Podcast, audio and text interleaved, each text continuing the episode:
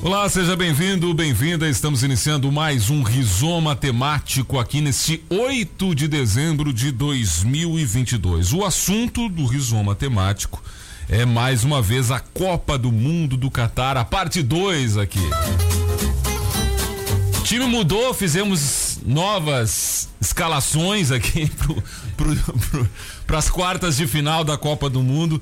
Estão conosco hoje o professor aqui do curso de Educação Física da Undi, professor Paulo Carlan, seja bem-vindo. Também o colega Christian Carniel aqui, que nos abastece seguidamente de informações sobre a Copa do Mundo.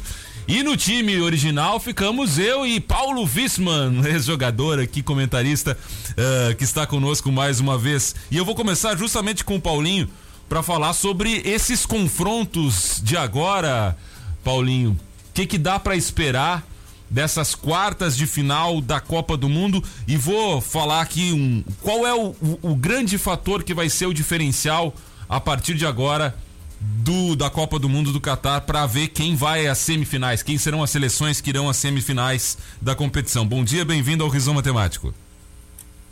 Bom dia, bom dia Christian, bom dia Douglas, ao meu mestre Paulo Carlan e aos ouvintes do programa Rizoma da Unigi FM. É um prazer estar de volta.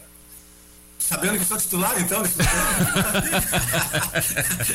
a bola está comigo, então. Mas, mas uh, Douglas, uh, esperamos que sejam dois, uh, quatro grandes jogos, né? Acho que são grandes seleções, poucas novidades, né? Poucas, talvez só Marrocos, que fique fora da, de, de times considerados que pudessem chegar a, a, uma, a uma quarta de final. E, mas torcendo pelo Brasil, né? O Brasil pegou um caminho mais fácil, né? Tá tranquilo até agora. Nossa seleção ainda não foi, embora tenha perdido para Camarões, mas foi com um time reserva. É, não fomos testados ainda nessa Copa. Então. Poderia ter sido o Uruguai em vez da Coreia, né? O que seria um nível de dificuldade maior, imagino eu. É, Talvez, né? Pela questão da rivalidade, né? Do sul-americano, do futebol, são os marcam mais, respeitam mais o Brasil, né? Agora Portugal também faz tempo que está nos devendo um, uma seleção melhor.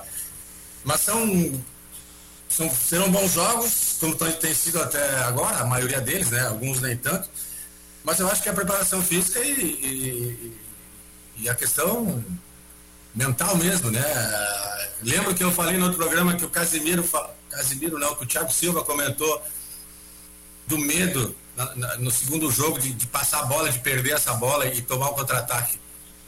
E ali ainda na fase de grupos, né? Quer dizer, podia perder. E agora no mata-mata. Agora não dá para errar. Para semifinal é muito mais difícil e mais complicado ainda. Mas eu acho que a nossa seleção é uma seleção uh, do meio para trás, uma seleção muito experiente, uma seleção que nos passa muita confiança. E creio que nós não, embora possa ser contestado, eu sei que você, mas eu acho que nós não teremos dificuldade em, em passar pela Croácia e, e, chegar entre os quatro. Depois sim, eu acho que daí temos que estar bem organizados, dar o nosso melhor e conquistar essa vaga para a final. Mas, como no futebol as coisas e as oportunidades se apresentam, é, creio que essa Copa está nos apresentando uma grande possibilidade de chegarmos à final, na nossa seleção brasileira se vencermos ou não, isso é só, só jogando mesmo, mas é uma boa possibilidade do Brasil chegar à final. Muito bem, professor Paulo Carlan, seja bem-vindo de volta aqui ao Rizoma da Unijuí FM.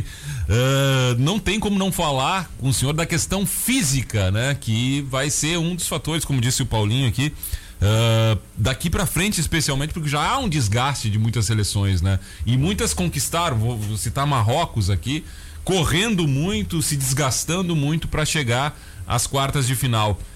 O fator físico vai ser o decisivo, vai inclusive ser preponderante em relação ao fator técnico nessa Copa do Mundo a partir de agora, especialmente por ser no Catar, mesmo lá no inverno, um calor muito forte. Bom dia, bem-vindo ao Rizoma. Bom dia, Douglas. Bom dia, Paulinho. Bom dia, Christian. E bom dia aos ouvintes né, da FM Unijuí. É, eu entendo e com, com, compartilho com a, com a, opinião do Paulinho Víssima que o, a parte física ela é uma, uma das questões, né? Não sei, não diria que seria a central, né? Ela pode ser uma dos, dos fatores que pode ter uma implicação no resultado. Mas como agora é mata-mata, né, Douglas e Cristi, Paulinho, a questão mental, a preparação aliada à física e à técnica e à tática, né, eu acho que ela, essas quatro dimensões, elas têm um equilíbrio aí, né? Porque mesmo agora sendo no mata-mata, e um jogo pode ir para prorrogação, né? É ali que vai dar esses mais 30 minutos que vai dar a diferença, né? Os 90 eu acho que as equipes estão preparadas, né? Agora o mental mesmo ah, que tem que definir, tem que tentar passar para outra fase e esse desgaste mental, né? ele tem um, um peso muito grande na nessa nessa etapa agora, né? Que que realmente são as equipes que chegaram a esse momento é porque tiveram méritos de chegar aqui, né? Pelo conjunto de, de fatores de treinamento, de enfim, de ter um grupo, né? É, agora é que vai mostrar quem tem grupo, né? Porque não adianta ter 11 jogadores, tu tem que ter situações que às vezes nem sempre são corresponde do que tu treinou e tu precisa mexer.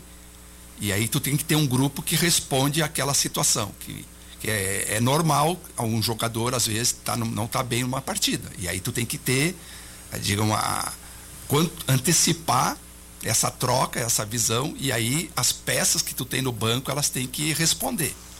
Né? Então, é, eu acho que agora é quem tem grupo, quem tem coletivo que vai dar uma resposta melhor. E penso que, particularmente no jogo com a Croácia, é um jogo, para nós, vai ser o mais difícil, até agora. Né? Eu acho que não vai ser um jogo já, quando disse o Paulinho, já ganho antes de entrar nas quatro linhas, né? Eu acho que tem mostrado assim alguma e eu diria assim, não sei se é surpresas, né? Mas que, são seleções que têm mostrado para mim equipes que daqui para frente, equipes asiáticas vão começar, já estão mostrando resultados extremamente impressionantes, bons né, por uma questão de conjunto de questões assim de que que estão ocorrendo com vários técnicos da Europa, da Europa treinando equipes da, da Ásia, né? E tanto que eles estão chegando, né? E eles têm uma questão de disciplina, resiliência, né? E não tem um vigor, eh, um porte físico muito forte, mas tem, são muito velozes. Compensam com velocidade. E, né? e, e, e, o, e o futebol asiático eu imagino que já está dando resposta e, e, a tendência é crescer mais. Pois é. Christian Carnel, seja bem-vindo aqui ao Rizoma, uh, reforçando aqui esse nosso lado esquerdo de ataque. Eu queria que você começasse falando dos confrontos de quarta de final aqui, uh, trazendo os confrontos, né, para situar o nosso ouvinte que talvez não esteja tão familiarizado aí com a Copa do Mundo e também já fale aí qual, na sua opinião, é o confronto mais equilibrado dessas quartas de final. Bom com dia. certeza. Bom dia, Douglas. Bom dia ao Paulinho Visman aí e também ao professor Paulo Carlan. Uma honra estar aí em meio esses grandes nomes aí, né? do futebol, quando a gente pensa em futebol aí, Paulinho Visman com certeza é um dos grandes nomes que a gente lembra. Uh, confronto então das quartas de final, Douglas. Holanda e Argentina, Brasil e Croácia, Inglaterra e França e Marrocos e Portugal. Destes confrontos, imagino que Inglaterra e França sejam mais equilibrado, principalmente aí pelo que tem demonstrado na Copa do Mundo, né? E a França já veio como favorita, mesmo com esses 10 desfalques, tem conseguido mostrar um grande futebol. Então, para a gente ter uma ideia aí, uh, Benzema, depois de eleito o melhor jogador do mundo, não está na Copa e ainda assim a França desempenha esse papel. Pogba, uh, Kanté, grandes nomes aí franceses que a gente encaixaria em qualquer equipe do mundo não estão com, completando esse elenco da França e mesmo assim a França chega muito forte, mas a Inglaterra também pode surpreender, né? Tem uhum. grandes nomes aí. E, e, aí vale a gente torcer para a Inglaterra, né? Vale, vale, vale dar uma secadinha. Vale uma torcida aí. Harry Kane, é, né? é, mesmo com o Harry Kane, que eu respeito muito, mas é melhor pegar uma Inglaterra numa eventual certeza. final aí do que a França, né? É, e o chavamento é esse, né, Douglas? Pra gente enfrentar aí Inglaterra ou França somente uma final, né? Falando em seleção brasileira. E do lado do chave, então, Inglaterra e França aí pegaria Marrocos ou Portugal. Que por mais que a gente acredite nessa geração portuguesa, o lado da França e Inglaterra eu acho bem mais forte aí. Desse grupo do chaveamento, né? No outro grupo aí, Holanda e Argentina e Brasil e Croácia, tudo, tudo indica aí que o Brasil passe, é, claro, respeitando a Croácia e respeitando também a opinião aí do professor Carlão, mas eu acho que o Brasil passa tranquilo aí pela Croácia, né? Claro que goleadas eu imagino que não caiba mais, mas passe tranquilo. E do outro lado, aí, Argentina e Holanda também é um jogo, acho que equilibrado. A Argentina tem força, principalmente em nomes individuais, mas acho que o coletivo ainda não demonstrou o que a gente esperava da Argentina campeã da Copa América, por exemplo. É, verdade. Paulinho, é, é por aí mesmo, o mais equilibrado é França e Inglaterra. E desse jogo aí que o Christian fala agora, Holanda e Argentina.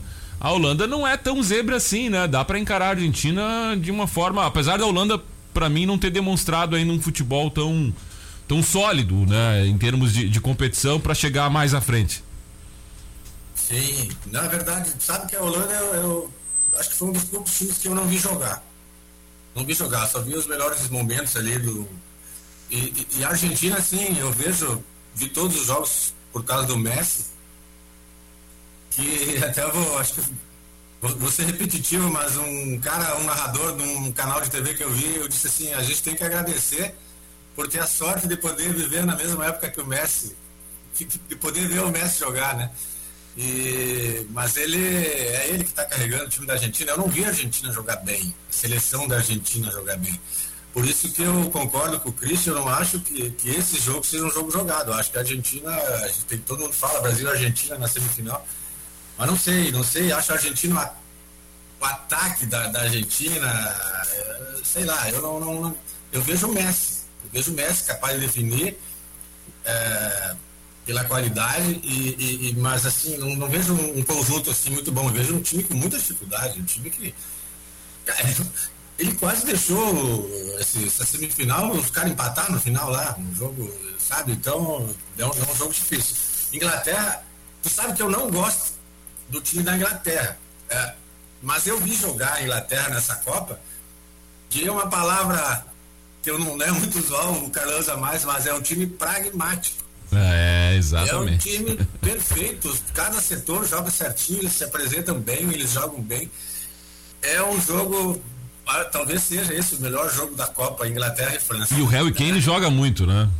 É impressionante. Ah, ele, ele, joga muito e ele é tão bom, eu não vou posso estar cometendo uma loucura, mas ele é tão bom tanto esse, claro que ele não faz tantos gols que nem esse da Polônia ali, que os caras, a gente, são uns grandão, mas que tem qualidade técnica e tem uma inteligência para jogar. Uma inteligência para jogar. o jogador inteligente, ele, ele, se sobressai. E, então, assim, ó, é um time bom, um time bastante bom. E Brasil e Croácia, vou ajudar o professor Carlan. Claro que não é um jogo jogado, mas acho que a Croácia não é a mesma Croácia que foi vice-campeã no, no, no, na outra Copa a dificuldade, sim, do emocional, porque já tenho ouvido falar também que o Brasil, acho que é a terceira Copa do Mundo que perde nas quartas de final, que não classifica e contra times europeus. Então a gente pensa que isso não é importante, mas isso é importante sim. Deve estar passando na cabeça deles esse, essa, é, é, essa dificuldade que talvez tenhamos. Mas eu achei o time da classe um time limitado. Achei que o Modric já não é, já está mais cansado, já não, já não tem mais mesmo assim, um grande jogador, né, Paulinho? Não, não, não tem dúvida. Não, não saberia dizer qual o jogador jovem dessa Copa, porque a gente tem falado sempre dos mais antigos. Os mais antigos ainda estão fazendo a diferença, né? Mas vai ser um jogo bom, vai ser um jogo equilibrado. Talvez a, a Croácia marque mais. E, mas o Brasil, a gente tem uma, uma sempre uma, uma oportunidade que a bola chegue no, no pé do Vinícius Júnior, do Rafinha, Neymar estando bem, né? Que, que define esse jogo e com a qualidade técnica, né, que sempre foi um fator que sempre deu vantagem ao Brasil. Mas eu espero que sejam bons jogos, né? Tanto que a gente tá. Eu, pelo menos, estou dois dias sem ver jogo da Copa do Mundo. Já tá com crise de abstinência? tô ficando estressado, embora tenha 17 dias em casa hoje, por causa daquela minha cirurgia e, e fiquei dois dias sem ver jogos. Já, já tô enlouquecendo aqui. Louco começa esses jogos amanhã. Pois é, professor Paulo Carlan, vamos falar um pouquinho também das seleções que ficaram pelo caminho. Qual é a grande decepção da Copa? É a Alemanha que uh, não conseguiu passar novamente na maldição do 7 a 1 nem passou da primeira fase depois da Copa de 2014? Uh, ou qual é, na sua visão, a grande decepção da Copa do Mundo até o momento? Sim. Antes eu só queria retomar essa questão do Christian, do, que para mim é o grande jogo agora dessa fase França e Inglaterra o técnico da, da, da Inglaterra diz que está há quatro anos já esperando esse jogo. Uhum. Que ele sabe Show. como mo, imobilizar o ataque da, da França. Então vamos ver se vai dar certo isso aí. Eu acho que vai ser um jogo e, e concordo né, com o Christian e com o Paulinho que é, o futebol inglês é mais pragmático, né? Eles são muito disciplinados taticamente, né? coletivamente, né? Tem um equilíbrio emocional muito grande. Eu acho que vai ser um jogo assim. Né? E esse confronto é um confronto literalmente histórico lá. Exato. Vamos recuperar a guerra dos 100 Isso, anos. Né? Tem toda uma questão aí por trás, né? De, ideológica, né? Mas eu acho ainda que vai dar França, mas eu mas acho que a Inglaterra vai vender caro essa. Estou fa fazendo uma fezinha na Inglaterra, é. hein? Eu acho que o Harry Kane vai. vai é, mas assim, da, da, da, decepção assim, das, é, das, equipes que saíram de forma precoce, para mim é. Não, não, não foi precoce, mas para mim é, é, é, a Espanha, não é tanto a Alemanha. Né? Acho que a Alemanha é, não começou bem a Copa, não, não respondeu na primeira fase, assim. E, e eu penso que a Argentina está crescendo. Né? Ela não se encontrou no primeiro jogo, acho que aquela derrota foi no momento certo para a Argentina. É, eu gosto muito quando eu observo o jogo, Douglas, Cristi, Paulinho, de olhar os jogadores como o Messi, quando eles não estão com posse de bola.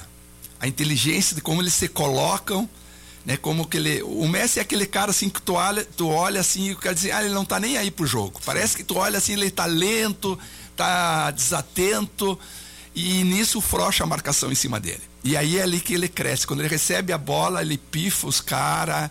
Ele, quando ele quer driblar, ele dribla. Então é um cara que tem uma leitura de jogo. Esse é um extraterrestre. Né? É, um, é, é um cara tem. que joga sem a posse de bola e aí que é a grande diferença do jogador.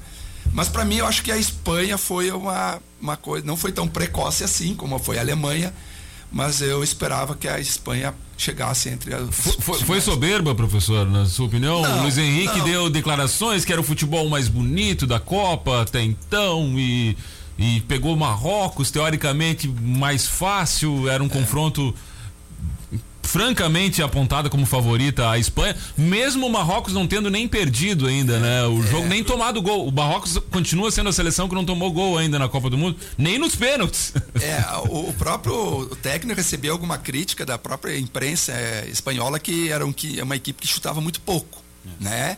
Com muito posse de bola, mas eh, conseguia criar, mas não, não tinha finalização. Eu imagino assim que a que a Espanha ela achou que o resultado vinha ao natural. Né? E eu acho que isso foi um, um, Quando eles se deram por conta, já era tarde. Né? Então acho que não foi soberbo, assim, menosprezo, mas achava que pela tradição, né? pela, pela própria pela maturidade da Espanha, né, de disputar títulos e campeã, né, chegaria o resultado, né, talvez com, com naturalidade, né, e que não veio, né. Então isso e eu acho que é por isso que o futebol é belo, né? é, né? Eu lembro assim que o Fiola, né, o treinador, né, brasileiro, né, é, os, o cara dizendo pro Garrincha, uma preleção com a seleção brasileira lá de 58, né, 62, aí dizendo assim, ó, oh, vocês fazem isso, isso, né? Aí ele, o Garrincha disse, professor, o senhor esqueceu que do outro lado tem um adversário. Né?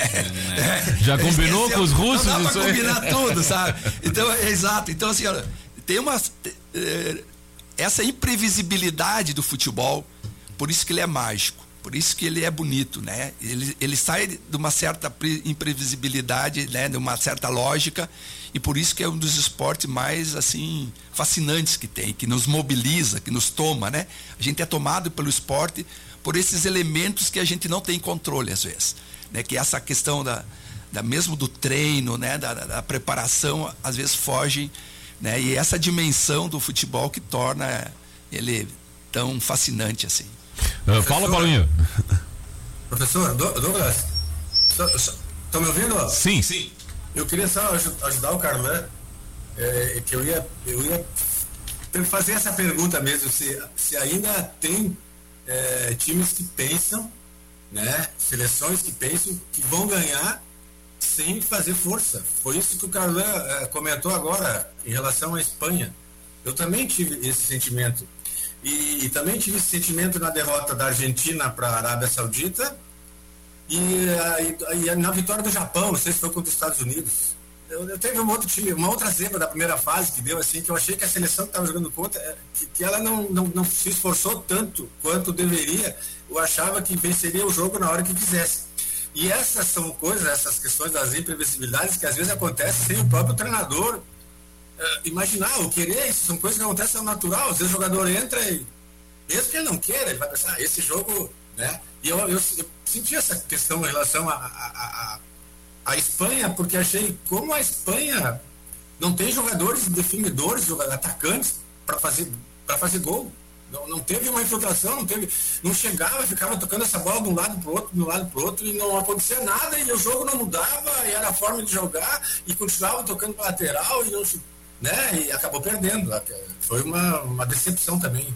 E a Alemanha já vem mal também, né? Não sei o que está acontecendo com os alemães lá. Acho que foi o 7x1 que está fazendo. É, a maldição do 7x1, é isso aí, é toda a diferença, né? Os brasileiros atacaram a Alemanha depois do 7x1. Christian, grande decepção da Copa até o momento, na tua opinião. E o favorito ou a favorita, os destaques dessa Copa aí de 2022. Pois é, eu tenho que concordar com o professor Carlan aí. Eu acho que a Espanha foi a decepção, assim, porque a da Alemanha a gente já via que não demonstrava aquele mesmo futebol, né? A Alemanha já vinha decaindo, a gente já imaginava uma possível queda aí na fase de grupos. A Espanha chegou a ficar fora por um minuto da fase de grupos, mas retomou, conseguiu passar aí.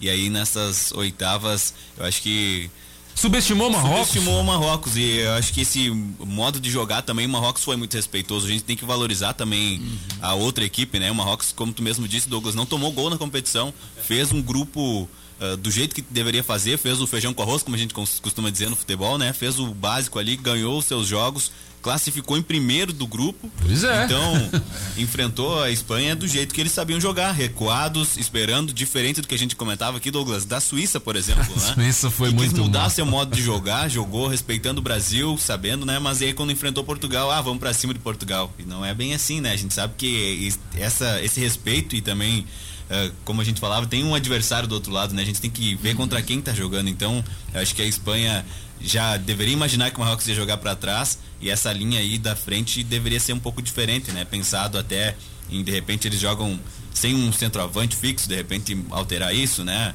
Uh, jogar não tanto no toque de bola, mas a gente falava que são poucas seleções que chutam de longe. A Espanha é uma delas, né? Não tem o chute, não tem a, essa qualidade, não tem essa referência. Então também deve ser uh, deveria ter, ter utilizado mais esse recurso. E as favoritas aí, né, Douglas? A gente volta a falar sobre a França, mais uma vez, mesmo com seus desfalques. Mas o Brasil é o mais forte. Eu acho que a seleção brasileira tem. A gente fala em elenco e voltamos aí também a falar sobre parte física. O nosso lado. E não é nosso... torcida, né? É análise. Não é torcida, né? é análise. a gente fala sobre a parte física. O Brasil, entre os seus convocados, tem duas seleções fortes para jogar. Então, tudo bem, não venceu contra Camarões com os reservas, mas acredito que também aí pode ter aquele de entrar já achando que o resultado vai vir ao natural e não veio. Mas o Brasil tem duas seleções fortes, tem seu banco muito forte e enfrentou adversários aí, conseguiu ganhar com tranquilidade. Eu acho que até no segundo tempo aí contra a Coreia tirou o pé, já poupando um pouquinho. Então tem essa análise também que a gente falava, né, professor, sobre a parte física e que vai fazer o diferencial daqui para frente são três jogos apenas, né? Então é muito rápido, é um jogo dois dias de descanso, então é tudo muito rápido. A Croácia enfrentou o Japão aí, foi até a prorrogação, chegou até os pênaltis, é um desgaste maior. A Croácia tem uma seleção com uma idade mais avançada, até o próprio Mandzukic, que é um dos ídolos da Croácia, não foi para essa Copa por ser já muito velho, né? Já tá, se aposentou do futebol, mas ele mesmo referia que a seleção da Croácia não é a mesma de 2018. Ela perdeu muitos jogadores e os jogadores próprio Modric é um cara que já tem uma idade mais avançada. Veio mais para trás mesmo, ali, né? Com... Se mexe menos. E né? mesmo achando que o meio-campo da Croácia é o grande forte dessa seleção. É o grande. É o grande uhum. forte. Mas aí a gente volta então para a França como uma das favoritas. Pois é. Uh, na Espanha sobrou live, né? E faltou futebol, é o que disseram, né? muita live do Luiz Henrique aí pós-jogo, muita conversinha, mas futebol que é bom não não rendeu. Paulinho, daqui para frente uh, a gente tem esses confrontos, uh, alguns muito equilibrados, como Inglaterra e França. Agora projetando a seleção brasileira, que como todos nós aqui, o professor Calá acha que vai ser mais difícil, mas acredita também que o Brasil vai passar, né, professor? Sim, sim. Projetando Brasil e Argentina numa semifinal. Uh, esse é um clássico sul-americano, uma rivalidade extrema, né? O Brasil pode pesar o fator emocional pro lado brasileiro? E isso ser determinante para o Brasil não passar? Porque futebol por futebol, acho que o Brasil tem, tem mais que a Argentina, né? Sim, a seleção brasileira, no momento, é muito melhor que a Argentina. Não, não tem. Claro que é um clássico, né? Sul-americano mas o que me preocupa da seleção argentina é quando eu vejo o Messi rindo e indo para a torcida. E essa empatia que eles têm, essa, essa coisa boa que os argentinos têm, e acredito que, que eles vão, vão, vão, vão, vão nos incomodar bastante, vão nos incomodar bastante, porque. Mas assim, tecnicamente, eu, coletivamente, eu, eu, eu não acho que a seleção da Argentina. É, consiga ah, melhorar tanto assim. Vai ser muito difícil, vai pelas nossas questões regionais. Vai ser um jogo mais marcado, vai ser um jogo com mais faltas, vai ser um jogo com muita mais marcação. Nossos jogadores. Bom, se nós fosse jogar contra o Brasil hoje, tu tem que marcar os caras mais em cima. É uma forma, é uma coisa que permite fazer falta. É impossível marcar o Neymar, é impossível marcar o Vinícius Júnior pela velocidade que eles têm, pela qualidade que eles têm de definir o lance. É, então vai ser um jogo difícil, mas acho que, que, que, nós passamos a Argentina. E eu acho que o Hexa está na hora de vir, eu acho que o Tite merece. Ah, e queria falar para vocês de duas coisas. Desde a outra Copa, eu sempre mando mensagem antes e depois dos jogos para o Tite e falo com o Tafarel, que o Tafarel é lá do meu tempo. E o que eu tenho escutado, estamos preparados é, estamos focados, estamos interessados, é o que queremos, mas vamos, vamos jogo a jogo, vamos, vamos respeitar todo mundo, mas a seleção se preparou muito para esse momento.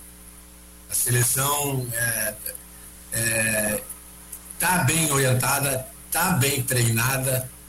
Nós, embora a gente tenha perdido ali para Camarões mesmo, a gente tem, tem tido o controle dos jogos. A gente tem sido poucas vezes, poucas vezes assediado. Assim, e contra então... Camarões também foi um crime, né? O Brasil é, levou exato, muitos cara, gols lá e, enfim, é, e, aconteceu. Então acabou perdendo, que são coisas do futebol. Claro que tem a, a, questão nossa, do brasileiro, do sul, nossa, principalmente nossa, o argentino nos vence nesse, que nem o próprio professor Carlão falou na questão anímica, na questão mental, eles são muito mais fortes mentalmente. Isso pesa, lógico. Brasil e Argentina vai pesar. Vai pesar, mas eu ainda acredito que a qualidade técnica a nossa é superior e a qualidade técnica, uh, não só aquela qualidade técnica que, que era naquele futebol de uns anos atrás, que a gente esperava que dava a bola para o Ronaldinho, claro, pela qualidade, qualquer um dos dois, né? E eles decidiam o jogo. Agora, a qualidade técnica nesses sistemas de marcação muito forte e, e, os jogadores muito velozes, muito rápidos, os nossos atacantes. Então, eu acho que essa é uma vantagem que a gente tem em relação a, a, ao time da Argentina. Queria levantar uma questão, até me ajuda e tu também, do, esse time me chamou a atenção que o Christian falou. Eu não acompanho muito assim, mas a, seleção da França um time que me, me chama a atenção. acho o time talvez mais parecido com o nosso, é, questão de qualidade. Na minha opinião, técnica. é. Onde é que sai esses caras? Agora, o, Christian, eu anotei aqui falando Kanté, falando Popgar, falou. Mas a pressão tal de Dembele, cara que joga. Joga muito o Dembele. É, é, não sei se joga no Paris também, né? Que joga, mas assim, ó, tem caras muito bons ali. Eu não gosto da França, vou dizer pra vocês. Não gosto do Chico, do atacante. É. E, e diz que o, que o Mbappé é, ele é ídolo dele, né, cara? Mas, uh, mas é um time também que tem uma qualidade, um time muito parecido com o nosso, e tá com o Mbappé, uh, sei lá, sobrando também, sobrando e querendo e Carlão falou que gosta de ver o jogador sem a bola. Eu gosto de ver o jogador, às vezes, quando a, a imagem, né, a televisão mostra assim, a gente vê que o guri tá afim, que ele quer, e ele não se contenta, e sabe, então, acho que mas é uma boa final, né? Ah, seria. Ainda, ainda especulando, Paulinho, sobre a Argentina, a gente falava aqui fora do ar, né? O ouvinte tem que saber que tem a análise de Copa aqui fora do ar. É, talvez mais profunda ainda do que aqui vai pro ar. e a gente falava, o Brasil será que vai jogar da mesma forma com a Argentina? Eu tô falando desse meio-campo um pouco aberto demais, ali com o Casimiro só a mais na marcação uh, mais na contenção? Ou o Tite, para encarar uma Argentina do Messi, muda um pouco? Eu acho que ele muda, eu acho que ele muda um pouco sim. Eu acho que muda, embora ele seja um conservador, que ele não gosta muito de mexer nas equipes que ele treina. porque tem que, tem que colocar mais gente para marcar, tem que colocar mais gente para marcar nesse setor de meio de campo aí. Não sei como é que ele vai fazer, de que forma, né? Porque alguém vai ter que ficar encarregado desse, do Messi, alguém, não, alguém tem que cuidar dele, embora ele joga ali na, entre as linhas ali, né? Ele, ele joga. Ele é um cara acima da média, ele é inteligente, ele tá sempre. E outra, e a Argentina busca o Messi também. A Argentina joga pro Messi. Tá? E nós, esse ano, nós, nós estamos jogando pro Neymar. Né? Felizmente, Neymar, né? É, é, é, felizmente, e, e que bom que, que, que, mas a presença do Neymar é importante, é, é importante. É importante para esses mais jovens, que ele, ele dá segurança, ele passa confiança. E vocês perceberam nesse último jogo, né? Claramente, embora a televisão foca ele, mas ele claramente ele queria que o Rafinha fizesse um gol. Pois ele é. sabe que o Rafinha fazendo gol, o Rafinha vai crescer mais, ele sabe que o Rafinha tem uma maior qualidade. Então, uh, a, a, a, gente gosta, eu gosto, tenho percebido, mais dessa, desses jogadores técnicos. Eu acho que nós. E, e o Tite vai marcar, assim, eu acho que ele vai mudar, ele deve colocar o Fred ali para ajudar na marcação. Não sei se tira o Paquetá, mas ele vai colocar o. Porque assim, ó, como jogou contra a Coreia, é muito bom, né? Nossa, é, Paquetá chega na frente faz gol, Casimiro chega na frente faz Todo gol. Todo mundo tá na frente. Né? Aí é uma maravilha. Eu quero ver, como o professor Carlão falou antes, não sei se no ar ou fora do ar. E se nós jogar contra a Argentina, tomara que a gente jogue, né? Tomara que a gente ganhe da Croácia. E se nós tomarmos um gol do início? Aí a Argentina, o antijogo é 10, eles não deixam jogar, eles nos irritam, eles nos provocam. E eles nos provocam, desculpa, eu já vou parar de falar eles nos provocam como o D'Alessandro joga no Inter. Provoca o tempo todo, mas não perde a cabeça. Ele não perde a cabeça. Ele é um cara muito centrado. É uma provocação pensada, né? Ali, é verdade. Estratégica. É verdade. Eles jogam assim, é uma estratégia de jogo. E isso nos incomoda, nos irrita, nós fazemos falta, deixamos de jogar e eles não deixam de jogar. Pois é, professor Carlan, uh, projetando já esse confronto também Brasil e Argentina. Os croatas estão gravando esse programa, vão levar lá para motivação. Isso aí, a gente já está passando por cima da Croácia. Mas vamos lá projetar a Brasil e Argentina numa semifinal, né? Uh, como é que o Brasil joga e como é que chega. E essa questão mental que o senhor bem colocou no início aí, pode pender o jogo para os argentinos? Eu não sou inglês, mas eu sou bem pragmático, cara. Eu não, eu acho que duas coisas. Eu adoro o futebol argentino. Eu, eu gosto muito do futebol argentino, por isso que eu, pelas questões que o Visma a gente conversa muito, essa questão da de não entregar o jogo enquanto não terminou o jogo, não apitou, eles estão acreditando. Né? Eles têm uma entrega muito forte. Mentalmente eles são fortes né? E, então eu, eu, admiro muito o futebol argentino. Então eu gostaria de pensar a Argentina depois do jogo da Croácia. eu, eu ainda vocês vão, sou o voto vencido aqui, 3 a 1 Mas claro, a gente está fazendo suposição, claro que a gente pode. Mas é, eu imagino assim, o, o, Tite não gosta de jogar com três zagueiros, né, Paulinho? Ele joga mais conservador, um estilo. E eu concordo que jogando com três zagueiros, você você tem dois alas que podem ajudar atrás e um meio, fortalecer o meio, mas ele não vai jogar com três zagueiros, né? E, e acho que realmente o jogo com a Argentina ele é um jogo extremamente, eu acho difícil assim pela essa questão da, da rivalidade, né? Uhum. Mas eu gostaria de destacar duas questões aí, eh, Paulinho, Douglas e Christian. O Brasil, da, de todas as seleções, eu acho que tem o melhor grupo, tecnicamente. Nós temos banco e é um, e é um grupo que está fechado. Às vezes tu tem grupo, mas está quebrado, o vestiário quebrado. Esse Dá para perceber essa união? Eu, eu, eu, eu tenho essa impressão que esse ano se construiu, acho, de forma mais inteligente, o próprio Neymar ocupando outro lugar, dividindo lideranças ali, não centralizando. Né? Eu acho que veio jogadores novos ali que também estão respondendo bem quando são chamados. E eu acho que isso trouxe uma união para o grupo. Porque às vezes tu pode ter um grupo muito bom, potencialmente, tecnicamente, principalmente tecnicamente, mas ele está rachado, está quebrado. E aí, e isso daqui para frente o que vai somar é quem tiver banco, grupo, para mudar. Que eu acho que vai ser jogos que tu vai ter que ter alternativas. Uhum. Alternativa de sistema, isso que o Paulinho disse, se nós chegarmos com a Argentina, eu espero e que daí nós vamos ter que se marcar mais, a gente marca muito a, é, é, a distância, então é um jogo de mais contato, principalmente com a Argentina, isso que é, o, cabe o lugar, né? Isso que o, o Paulinho falou da malandragem, né? Da catimba, né? Dessa experiência de jogar, de dar o corpo, sofrer a falta. O argentino tem muito isso, né? E, e, nós, e às vezes nos falta essa tranquilidade mental de, de sofrer essa situação de jogo, né? de ter um equilíbrio. Então eu, eu destaco no, no Brasil, acho o coletivo. Eu acho que esse vai ser o diferencial do Brasil. Christian Carniel também vai tomar, um, rumo eu, acho que tu vai tomar um pialo se o Brasil não passar da, da Croácia, né? É. Aquele tombaço, assim. Muito pior do que foi com a Bélgica, por exemplo. Muito pior, nossa senhora. É, Mas o... projete aí Brasil e Argentina. Vamos projetar. E, embora eu vou discordar aí, de repente, pela primeira vez, os professores aí. eu acho que a Holanda vai incomodar essa Argentina ainda nessas quartas de final aí. Não vai ser um jogo fácil pros, pros nossos hermanos aí, né?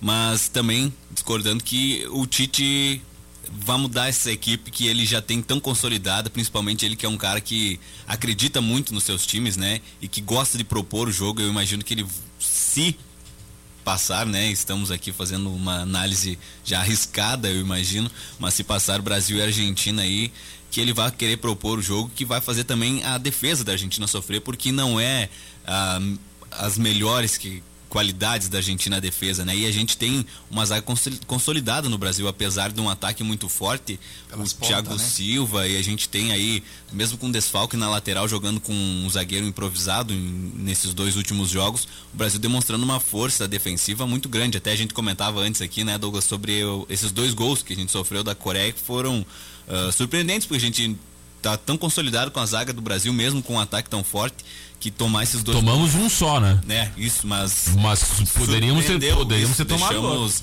aberto aí, né? Tivemos oportunidade para a Coreia jogar, coisa que não tinha acontecido nos outros. Alisson fez, trabalhou, né? Pela trabalhou, primeira vez. Precisou demonstrar por que foi para a Copa, né?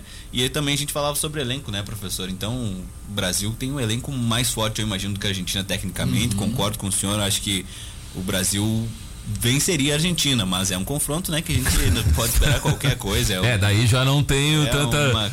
tanta certeza assim, é né? Difícil, Muito... Mas ainda, né, como eu falava, Douglas, acho que a Holanda vai surpreender essa Argentina não. aí, não vai ser jogo fácil. O, o Vangal tá lá, Sim, né, estudando, né? É um grande treinador. Paulinho, vamos vamos começar agora com os confrontos aí, fazendo falta 15 minutos aí pra gente terminar o, o programa. Vamos lá, Cristian, passa aí a lista e vamos cada um aqui falar do confronto e apontar um favorito.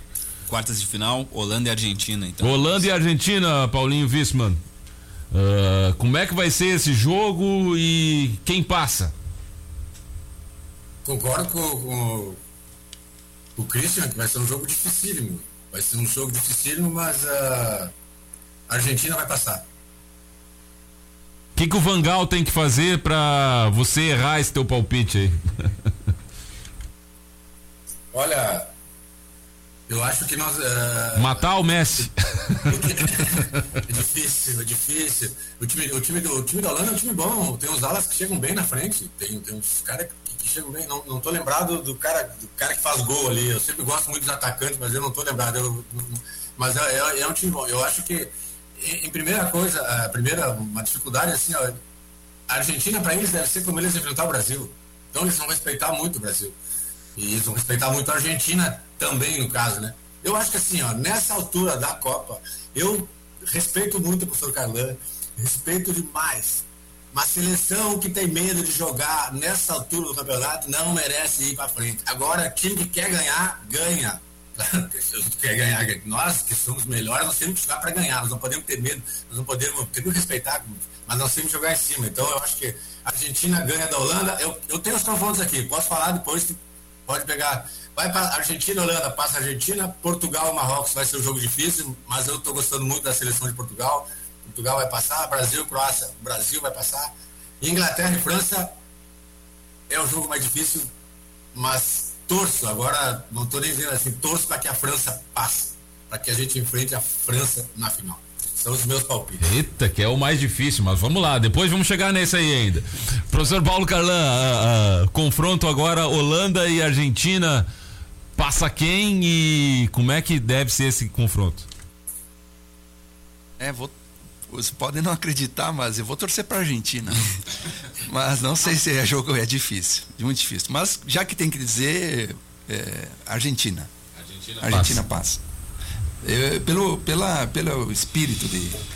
A Argentina está crescendo, por mais que não tenha um grande conjunto hoje, está centralizado no Messi, mas ele desequilibra. É, desequilibra. Eu acho que da Argentina. É. Christian Carniel, quem passa nesse Holanda e Argentina e como é que você imagina esse confronto?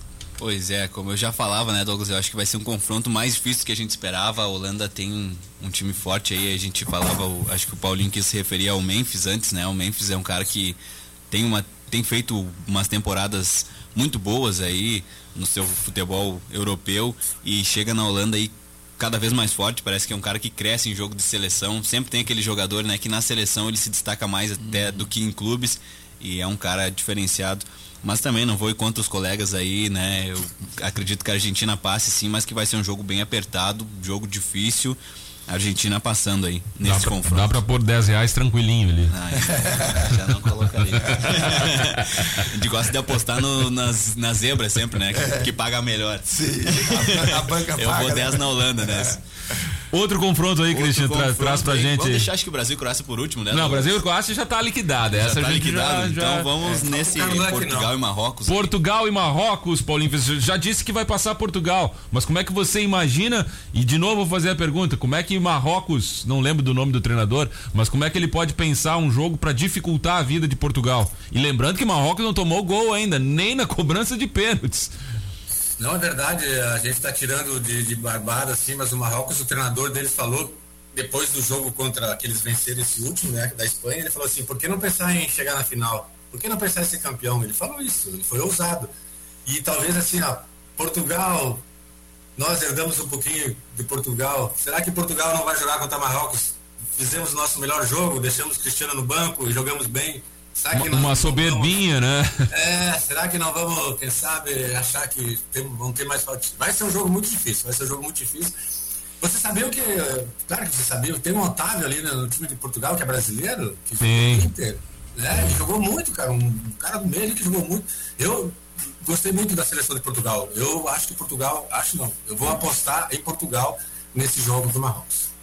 Tá bem, professor Paulo Carlan também tem essa certeza ou como é e como é que quem passa e como é que é esse confronto Marrocos e Portugal? Eu acho o mais difícil é Portugal jogar, repetir o jogo que, que, que, que fez com a Suíça. Com a Suíça.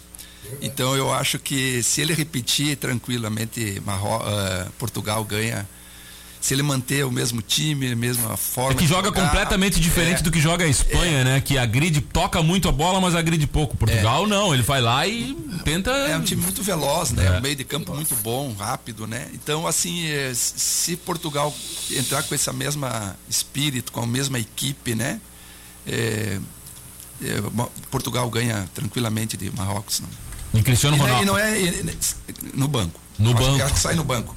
Porque ali tem uma questão, eu estava comentando nos bastidores, né? É, que o Fernando Santos, né? Treinador do. Fernando Santos. É, ele fez uma. tomou uma decisão que, que ele ah, diz publicamente que foi uma questão técnica, né? De deixar o Cristiano Ronaldo. Mas a gente sabe e acompanhou que foi uma questão eh, disciplinar do Cristiano Ronaldo. E isso é uma postura de princípios, né? Ele acredita naquilo e ele tinha 70% do apoio da população portuguesa da, da decisão que ele tomou. Então ele, ele marcou o lugar hierarquicamente que quem, quem é o treinador de uma equipe. Né? E isso não significa é, desmerecer, desqualificar qualquer jogador. Né? Mas o treinador ali ocupa um lugar e, de líder, de, né? de líder, de liderança e, e tem que marcar esse lugar. E a pessoa diz, ah, e se ele tivesse perdido? Ele manteria a mesma posição. Uhum. Manteria, porque é questão de princípio. Mas valor. foi corajoso, né? Será que é. brasileiros teriam, primeiro, a população brasileira apoiaria a decisão do treinador de tirar o Neymar do time? É, e eu diria assim, não só. Não, eu né? diria mais a, a, a, a imprensa, a imprensa também, né? A Trabalha imprensa. muito com essa questão. A questão do ídolo, né? A questão que tem que ter um ídolo. E aí a gente se perde a ideia do coletivo. É, essa é a grande questão, assim, no, principalmente no Brasil, é, quando a gente não trabalha a ideia de coletivo de grupo, se trabalha na ideia de um nome. Que tu tem ah, um nome de um ídolo, ele, ele é para uma outra dimensão. Né? Trabalhar na lógica de marketing, mercado, aí tudo bem. Mas quem está comandando uma equipe, ela tem que pensar do esporte, o futebol é coletivo. E aí as partes têm que se somarem, né? Então, por isso que a, a, o perfil assim do, do, dessas equipes europeias assim, eles trabalham muito essa ideia, né? Tem muito claro para eles. E essa posição do, do Fernando Santos, ela é, é um princípio de valor de vida, de formação, de educação como formação. A gente sabe que a Copa termina, o jogo acaba. Tem uma fase de um, de um sociólogo francês, George Magna, ele diz assim: é, o importante do esporte começa depois que termina o jogo. A importância do esporte começa depois que termina o jogo. Olha só. Hum. Ah, o resultado é importante, é, mas o que fica depois?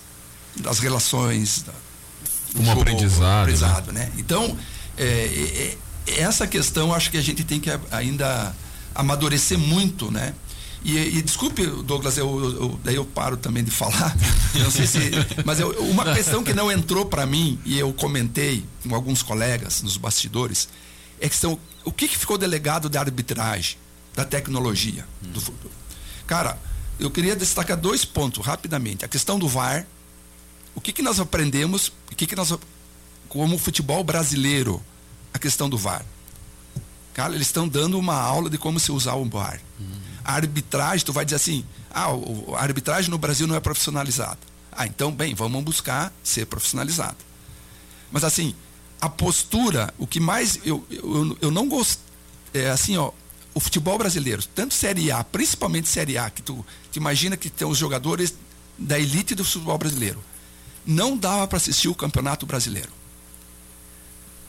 a reclamação em cima da arbitragem, a simulação de falta, a, a pressão em cima do, do árbitro quando marcava uh, alguma penalidade, uma falta, ou ia para o VAR. E, de, e era dos do, as duas equipes.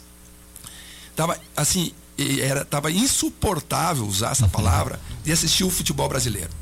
Então assim, em que medida o futebol brasileiro, eu diria assim, jogadores, isso passa pelos treinadores, passa pelos dirigentes e passa pela CBF. Mudar a postura, o que estão aprendendo? Fazer, ah, é Copa do Mundo, os caras estão lá representando um país, eles são assim, os próprios jogadores que vão lá, tem uma mudança de comportamento. Eu, eu gostaria de ver uma mudança de comportamento em relação à arbitragem, à postura. Assim, ó, o que os caras simulam, esse jogador muito brasileiro, dá para fazer é, é desqualif... não é desqualificar a palavra teatro, sabe? Por favor. Hum. Mas eles fazem um teatro, uma simulação de falta que é impressionante, uma falta de respeito. Goleiros, uma falta de respeito com, a, com os torcedores, com a imprensa, com o futebol, com a arte do futebol. Né? Eu gostaria muito que dessa Copa se levasse essas duas questões assim. Eu gostaria também, professor, mas infelizmente não acredito. É. É, tenho pouca fé nessa mudança. É. Christian, rapidamente aí pra Marrocos. gente passar para os outros jogos. Marrocos? E... Marrocos passa de Portugal, Não, é isso? Calma, Marrocos e Portugal. Marrocos tem que destacar esse lado direito aí, né? Com o lateral Hakimi, também Ziet, próprio camisa 8 você falava, né, Douglas, o Onari. Esse aí é joga um, muito, uma equipe que tem esse lado aí forte, mas Portugal passa. É só se entrar muito de salto alto aí para esse jogo, senão Portugal passa aí com tranquilidade. Cristiano Ronaldo no banco, Gonçalo Ramos entrou muito bem aí, não sai desse time mais. Seria a maior zebra dessas quartas de final, Marrocos passar? Sim. Com certeza. Vamos ah, pro próximo aí. Próximo confronto, então. Eu acho que o próximo confronto é o mais difícil, né? Inglaterra e França. Inglaterra e França, Paulinho Wiesmann. Uh, você já cravou aí que a França passa ou vai torcer para a França? Mas como é que vai ser esse jogo e para a Inglaterra do Harry Kane lá passar, o que, que ela deve fazer? Ah, vai ter que marcar o tempo todo. Não vai poder dar espaço nenhum para esse time da França, que é um time vai ter que marcar esse Dembélé lá pelo extrema direita, vai ter que vai ter que cuidar do Mbappé, que é um cara praticamente muito difícil de marcar e vai ter que aproximar mais as linhas. E não, e ainda assim não abrir mão de de atacar o time da França. Até isso, né? A França é muito sólida, é difícil, né? Sim. Ela não corre tantos riscos assim. É... é, não, vai ser um jogo muito equilibrado, talvez o mais equilibrado. Queria, eu torço muito, Carla, que as coisas mudem com a questão da arbitragem do Brasil e queria, eu, eu falei ali um pouquinho quando você estava falando uh, os goleiros do time que está ganhando no final do jogo se atira e cai e coisa, ninguém faz nada. E, sabe, é ridículo. Isso. Cada defesa é, ele se, o goleiro se machuca, né? Coisa que nós não vimos, a gente não viu, com exceção dos jogadores brasileiros, né? Ou argentino, a gente não vê nenhum jogador simulando, Exatamente. a gente não vê nessa desse mundial, a gente não vê nenhuma reclamação é. para cima da arbitragem. Vocês viram que aquele jogo que aquela bola saiu uh, lá da, do Japão, o time que tomou o gol, ninguém reclamou, a bola foi pro meio, ninguém. Imagina se no Brasil, nem recomeça o jogo. É. Então, assim, ó, tomara que aconteça essas mudanças mesmo. Mas eu cravo na França, uh, mas um jogo bastante equilibrado, mais equilibrado dessas, dessas quartas de final. A zebra, para mim, a zebra é Croácia ganhar do Brasil. Professor Paulo Carlan, Inglaterra e França. A guerra dos 100 anos agora no campo. Hum, pá. Sei. Muito difícil. Eu acho que vai ser um jogo um dos mais bonitos de assistir, assim, taticamente. Taticamente de. Tem, eu acho que tem a, ali tem a, a criação pela França, né? A velocidade da França e essa determinação da, da Inglaterra, da disciplina tática. É, vai estar entre a, a disciplina tática e a criação e a liberdade de, de, de criação do futebol arte da França. É a, Inglaterra... é a velocidade contra a força e a disciplina. Na Inglaterra tem dois é, também, é. a gente fala do Harry Kane, mas tem dois jogadores jovens muito rápidos. Phil Foden. É, é. Mas eu, eu, eu quero acreditar, eu como gosto muito do futebol arte, França. França. A criação. Christian. Concordo com os professores aí, acho que a França passa, mas também a gente tem que dizer que vai ser um jogo taticamente bonito de se assistir, né? Um alto nível de futebol. E o professor Paulinho Wisman falava sobre o Giroud, né? É um cara que o pessoal não gosta muito, mas é o, o cara das Copas, né? Artilheiro das Copas, sempre faz gol. Então é um cara muito é o, é o, finalizador, né? Então tem Dembélé por um lado, Mbappé do outro, o próprio Griezmann que cresce demais jogando também pela seleção francesa. Então acho que a França acaba passando esse confronto, mas vai ser um jogo bonito da gente assistir, Douglas. Bom, pela projeção aí deu Brasil e Argentina e França, França e Portugal. França e Portugal. Dessas semifinais, Paulinho Wisman, rapidamente agora, quase palpite já. Brasil, Argentina, Brasil e Portugal e França, França. Para dar a tão sonhada França e Brasil. Brasil e França na final. É essa, professor Garlan, fazendo essa projeção aí. o programa fica gravado, hein? É, Depois a gente bonito. vai conferir. Depois as pérolas aí. É, eu não sei, cara. Eu acho que se Portugal manter o que jogou, dá Portugal. Portugal? Ganha da França. Olha só, já pensou? O Brasil e Brasil e Portugal ou Argentina e Portugal? Brasil e Portugal final. Brasil e Portugal. Depois vamos, vamos conversar. Vai ter outro programa depois. Christian, Brasil e França, que é, não tem, a gente vai analisar, analisar, né? Mas o próprio professor falou, o futebol alguém, é bonito alguém, por isso. Né? É, alguém tem que ser com, o futebol é bonito por isso. Falou a final dele, é, Inglaterra não eliminar a França, que a gente tá... Professor Carlão, o Paulinho lembra bem aqui, será que o senhor tá pensando já em Croácia e Portugal, né? Não, eu tô, eu tô Croácia eu, e Marrocos. Tô, eu tô dizendo, pá, aí sim, né? Marrocos e Croácia, aí seria. Nossa, os sites da aposta né, quebram todos. E bom, e a, e a, grande final então? Brasil e França, Paulinho, na, na, no, na tua projeção? Sim, sim. Bra Brasil e França, uh, um jogão, e Brasil vencendo e conquistando o Hexa. É isso aí. É? facinho, facinho. Não, Vamos devolver os 3x0 de 98, é isso? Viu, Douglas? Esses, esses, três jogos vão ser muito difíceis. Esses ah. três jogos vão ser muito difíceis. Mas eu vejo o futebol como oportunidades. Claro, organização, sistema de jogo, modelo de jogo, mas oportunidades. Nunca, nunca nas últimas Copas que nós não vencemos, nós tivemos um caminho tão é bom verdade. quanto esse para chegarmos à final. É. Então, assim, ó, não podemos perder essa oportunidade. É, um, é o que eu estou apostando, é o que eu estou querendo. Voltando, talvez eu não fale mais, na questão física, ah, o Carlan não lembrou, mas são cinco substituições. Ah. E nós temos um grupo bom, que nem todo mundo falou aqui. Então, pô, nós temos ainda essa questão, essa vantagem. Ah. Acho que é uma das poucas seleções que podem mexer em cinco jogadores e ter até um acréscimo é, na, no time do que em relação, duvido que os caras tenham cinco jogadores para colocar, que nem o Brasil tem. Então, por isso que eu estou apostando no Brasil nessa grande final contra a França. Além de, em tese, ter tido menos desgaste para chegar até essa fase, né? Professor Carlan, qual a sua projeção de final aí nesse Brasil e Portugal? Brasil. Brasil. Brasil não, com certeza. Acho que é, volto a frisar a questão do grupo, né? Eu acho que o Brasil tem um grupo aí com opções é, e tem uma característica de jogar pelas pontas, né? É, e tem um, um, homem que o Tite gosta de jogar aquele como um jogador de referência ali, o Richardson, né? Tem outras opções também, o próprio Pedro, né? Jogar. Né? ainda não, não, não teve assim uma, não desencantou na é, oportunidade que teve. teve mas decepcionou é, um pouco é, o Pedro, é, né? É, mas é Esperava pressão, mais dele, mas é, tem Copa do Mundo, pressão, fator emocional, tudo, né? Mas eu acho que o Brasil tem é, é característica, né? Jogar o Tite jogar pelas pontas, eu acho que abre bastante, né? E tendo esse homem de referência ali, o Richardson, que, que é um cara que tem uma boa antecipação de, de, de área, é um cara alto, né? E chegando de trás também os jogadores do meio para finalizar uma sobra de bola, eu acho que Brasil daí ganha de Portugal. Ganha de Portugal, né? Não ganha da França. É. Christian Canel, sua projeção de final aí, Brasil e França. Brasil e França, é, o Brasil vence, né? Eu não imagino que seja um jogo tranquilo, até porque a França também tem um grande time, mas Brasil aí vence com tranquilidade, a gente falava aspecto físico, uh, mental, o Brasil está muito preparado, está pronto e é uma grande oportunidade, como o próprio Paulinho Visman falou, a gente não pode deixar passar essa oportunidade, imagino que seja isso também, né? Uh, uma geração aí que para outra Copa já será totalmente diferente, a gente não vai ter Neymar, imagino, então o próprio Thiago Silva saindo fora, jogadores aí de grande renome, o próprio Daniel Alves que foi convocado aí meio uh, contraditório, Sim. mas que está lá, está somando no grupo, né? Então é uma é uma oportunidade grande que o Brasil não pode deixar passar aí de ser o Hexa.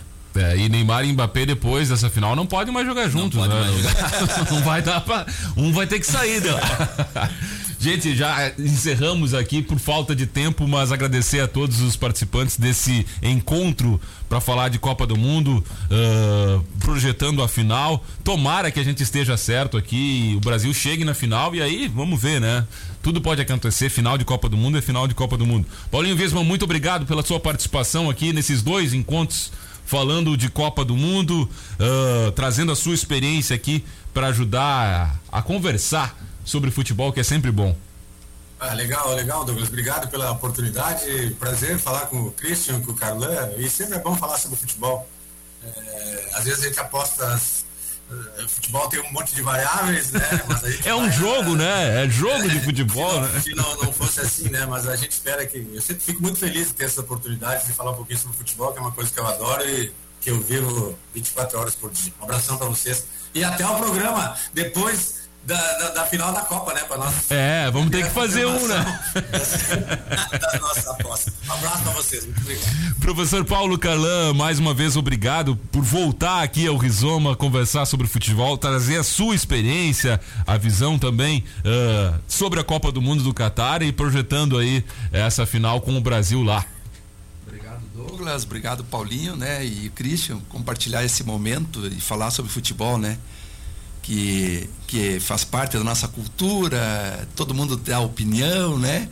E nós também temos as nossas, né? É. Temos as nossas convicções, né? E, e eu acho que tem é isso, o futebol tem essa, essa dimensão assim de uma não seriedade da vida, né? Também, né? a gente é, é, pensa muitas coisas sérias no dia a dia, vamos pensar coisas também e o futebol acho que faz parte desse universo também do lazer, do, da ludicidade, né?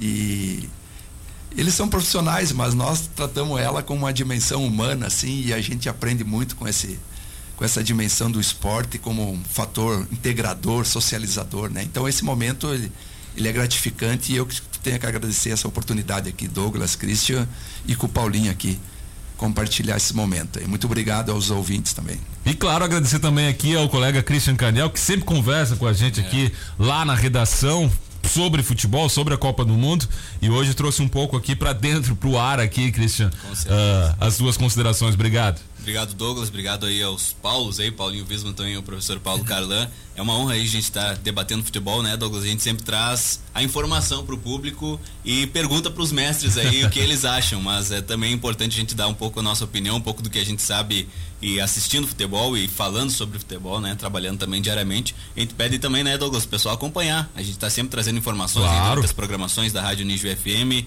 principalmente aí para os boletins do Eclético, pós-jogo. Então sempre tem informação aqui na Unijo FM. Uh, fazer menção aos colegas ainda, né? O Andrei Martins, o Rudi Omar Johan e o Máximo Hernandes, torcedor fanático do Japão, né? É, da seleção japonesa. Surpreendeu. É, nem, nem parecia Máximo, é Massimoto, né? Massimoto. Mas não deu pro Japão, o Máximo ficou meio decepcionado. É. Mas a vida segue, a Copa do Mundo é isso. Obrigado pela participação de todos. Você fica conosco aqui. Semana que vem tem o Rizoma fechando a temporada 2022 aqui na Unijuí FM. Até lá.